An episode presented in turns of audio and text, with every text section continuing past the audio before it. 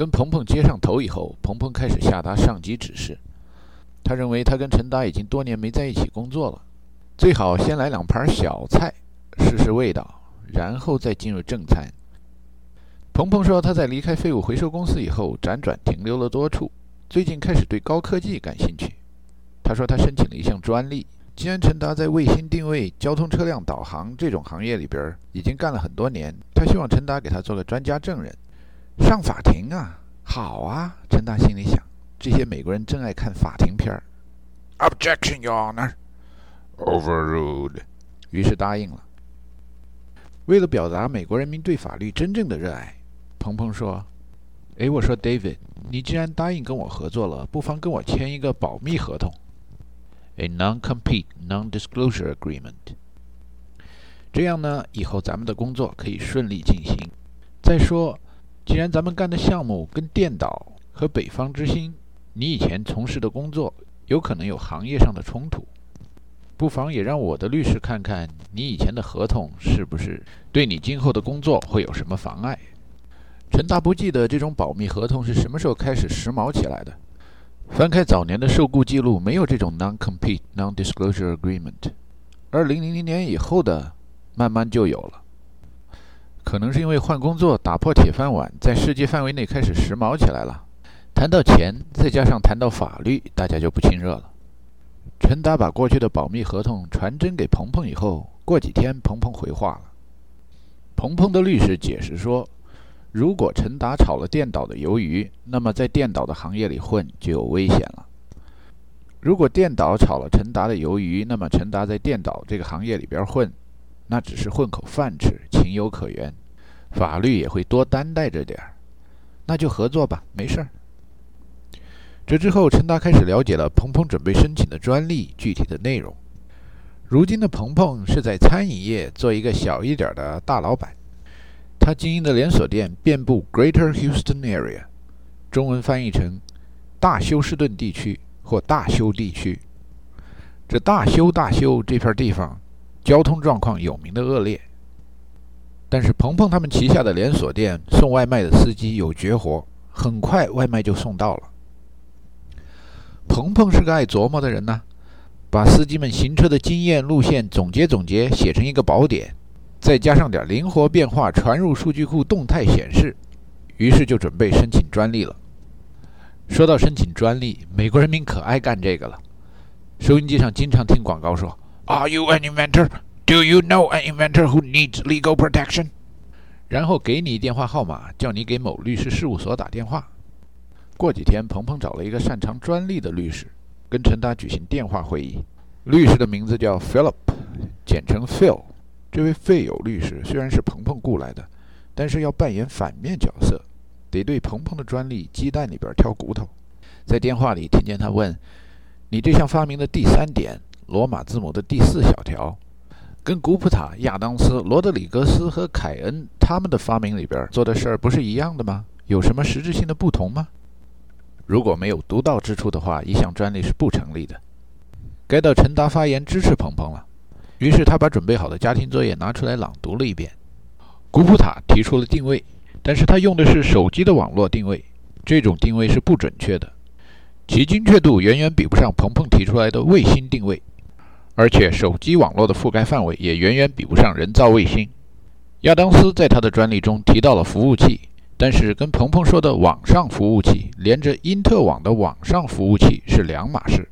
罗德里格斯的专利适用于地理系统和数学公式计算最优路径，他所申请的专利与鹏鹏的专利并不冲突，但是适用于两个不同的学科。凯恩的专利中，通讯手段适用于军用系统，过于昂贵。短时间内无法在民间普及，所以他说的也不是鹏鹏想要做的事儿。陈达一口气把准备好的家庭作业读完了。电话的另一头，费友律师好像在做笔记，不断的说：“你等会儿，你等会儿。”陈达说：“要不要我给你送个电子邮件过去？我这都写好了。反正鹏鹏把这政府相关机构有的疑问都寄给我了。”费友律师严肃地说：“我还是相信传统的笔和纸。”再说我那电子邮件的地址一般也不随便给人的。你等会儿，你等会儿。刚才你说到古普塔什么来着的？请您再重复一遍好吗？陈达满足他的要求，回答了他的问话。费友律师说：“你等会儿。”陈达又说了一遍，心里想：“等会儿就等会儿吧。”传说当年蒋经国拉肚子，有人问他：“总统您走了以后，接班人该是谁呀？”他就说：“你等会儿，你等会儿。”所以这李登辉的中文名字翻译成英文就应该叫 “Wait, wait just one minute。”啊，作家按字数收稿费，律师按分钟数钞票。痛快呀！费友律师在记完了陈达的支持论点以后，开始询问陈达的工作经验、履历、教育程度，然后又是一连串的“你等会儿，你等会儿”。从电话的这边听起来，费友律师还是在记笔记，不时地塞过一两个马屁来赞扬陈达以往的工作经历：“Very impressive, highly accomplished。”另一根电话线上，鹏鹏在旁边鼓捣。我告诉过你，David 在电子导航这个行业里是世界知名的一流专家。费友律师激动了，你等会儿，你等会儿。World-renowned expert and first-rated scientist。 可能他还在做笔记吧。陈达拿着电话，听得心花怒放的。这到美国来以后啊，发觉同事们夸人是从来不吝惜单词的。这给在中国受英语启蒙教育的留学生一开始有一种不适应国情的感觉。比如吧，scientist、chemist、physicist、geologist，在中文里翻译为科学家、化学家、物理学家、地质学家。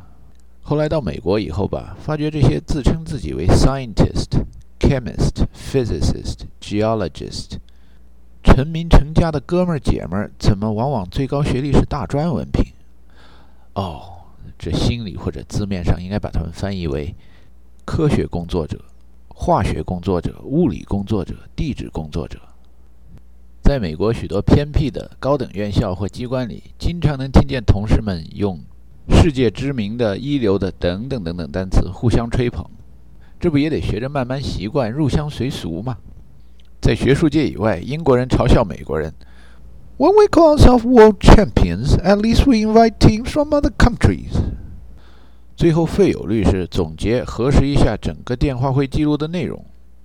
鹏鹏申请专利的创新，那是前无古人后无来者的。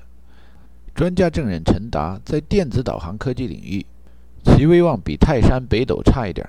从笔记里边划掉，重来。但是可用东邪西毒、南帝北丐、中神通、天下一流等等形容词形容。好，这个留下。陈达心里边乐颠儿了。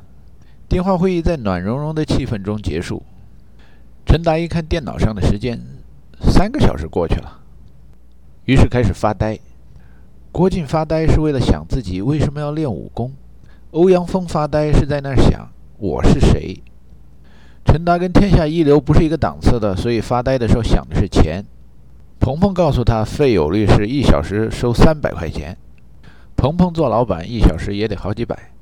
自己跟他们胡侃好几个小时，虽然没有明确的数目，但是时间也会转换成金钱的。这生产力 GDP 到底是咋运作的？第三世界国家的农民伯伯脸朝黄土背朝天，一个小时挣几个铜板，还不是铜做的。这第一世界的商业工作者一小时挣三百个美元，还都是电汇的，来无影去无踪的。这全球化的经济里，财富的移动到底是咋整的？得了，这种想不通的问题，还是让那种大智若愚的大宗师发呆去吧。看下面怎么说吧。陈达在温哥华附近的大温地区等着休斯顿附近的大休地区鹏鹏的进一步指示。果不其然，过了一两个周末以后。陈达所做的似是而非的专家证明，开始给他带来 GDP 和经济价值。鹏鹏给了陈达两个选择：一是为他继续申请更多的专利；二是给他写个软件收款系统。陈达权衡着下一项技术专长，今后的主攻方向应该是撰写专利呢，还是编写程序？按照查尔斯·狄更斯的说法，申请专利更高尚。在他的短文《申请专利》里，他质问。既然我的发明能造福人类，为什么女皇陛下的掌印人、大臣们烧腊封存的火攻，还给我出那么多道难题，对我像耍猴一样呢？而且收费还那么贵。社会进步了，美国人民吸取了教训，用发明创造推动经济。申请专利手续简化了，普及程度提高了，时间拖长了，收费只能多不能少，反正有人交。于是，一个个发明创造的好主意像雪片儿一样的飞来了，一个个的专利伴随着修改、修改再修改、交钱、交钱再交钱的路径，最后诞生了。看见那么多知识产权握在手里，忍不住会有人惊叹：See, in America, we have a lot of people who are creative, who are entrepreneurs. We American people are creative people. 谈到法国经济为什么在走下坡路，The problem with French is they don't have a word for entrepreneur. 陈达看着鹏鹏下面要申请的专利的简介，他想用他的车队做广告服务，想用他的车队做私人侦探服务。想用他的车辆节能编组租车服务，假以时日找几个能言善辩的律师，可能这些主意最终都能成为专利。在专利的旗号下，甚至在待审专利的旗号下，凭着鹏鹏的交际，可能都能申请到风险投资。新办企业，企业办起来了，可以凭着羊头靠狗肉赚钱。IBM、惠普，有多少高科技的公司拿到的第一笔投资是准备造新型烤面包炉的？想到这儿，陈达觉得申请专利前途光明，很快又可以像2000年左右 dot com 时期，在专利或待审专利的旗号下，拿着投资者的钱财大秤分金，大碗喝酒吃肉，岂不美哉壮哉？不过就是有一样，投资者不上当怎么办呢？那收入的来源就会飘摇不定了。还是走稳定才能求发展的道路吧。现在做生意都实行讲诚信。刚到美国的时候，看见一现象，看那电视上的广告，一个个商人，一个个政客，他们的父母都在说：“我那儿子，我那闺女可老实了。”这现象逐渐的全球化了。后来陈达发觉，某些在中国挣的大钱，却跑到国外合法避税的朋友，那父母也这么说：“我那儿子跟你一样，老实巴交的。”可乐的是，这位母亲叫沙奶奶。陈达最近见钱眼开，心里想：既然要跟挣大钱的人靠拢。以沙先生为榜样，可能也得学着那么一点老实巴交的，那就别去吹什么发明创造、申请专利了，还是老实巴交的编点程序吧。鹏鹏知道陈达的这一选择以后，有点诧异，奇怪他为什么没有选择在科技界认为是风流飘逸的发明创造、知识产权申请专利的工作，而选择了被认为是体力劳动打杂的编程序的项目。陈达为了掩盖他对鹏鹏的发明创造的馊主意缺乏信心。客气地说：“哎呀，我就是那么一个人，喜欢用开源程序，网上免费的工具，免费的技术。以兄弟的愚见呢，大家把知识公开，比什么专利啊、知识产权保护啊，对经济的发展、对生产力的促进大多了。我觉得专利和知识保护在网络时代有一点过时了，所以呢，我还是选择不要跟专利和知识产权有关的工作。”鹏鹏说：“哦，这可能跟你的文化背景有关，社会主义是吧？”别在意，跟你开个玩笑。陈达一点都没在意。这老外老觉得说完社会主义是骂俺，其实他是在夸俺。再者说了，东西方正在演出一场乾坤大挪移。看看世上著名的开源程序的项目里边，中国人贡献源代码的并不多。在中国、印度等国，越来越多的人把专利和知识产权保护作为促进信息产业发展的法宝，说这是资本主义的精华。实际上呢，不管是专利还是开源。哪种办法能使一部分书呆子（括号商人）尽快的富起来，那才是真格的，就起到了对生产力的推动作用。现在鹏鹏是老板，鹏鹏喜欢专利，陈达只好附和他：“是是是，我这社会主义的旧脑筋是得改一改了。不过在我这思想改造彻底完成以前，我还是编程序吧。”于是就那么定了，编程序。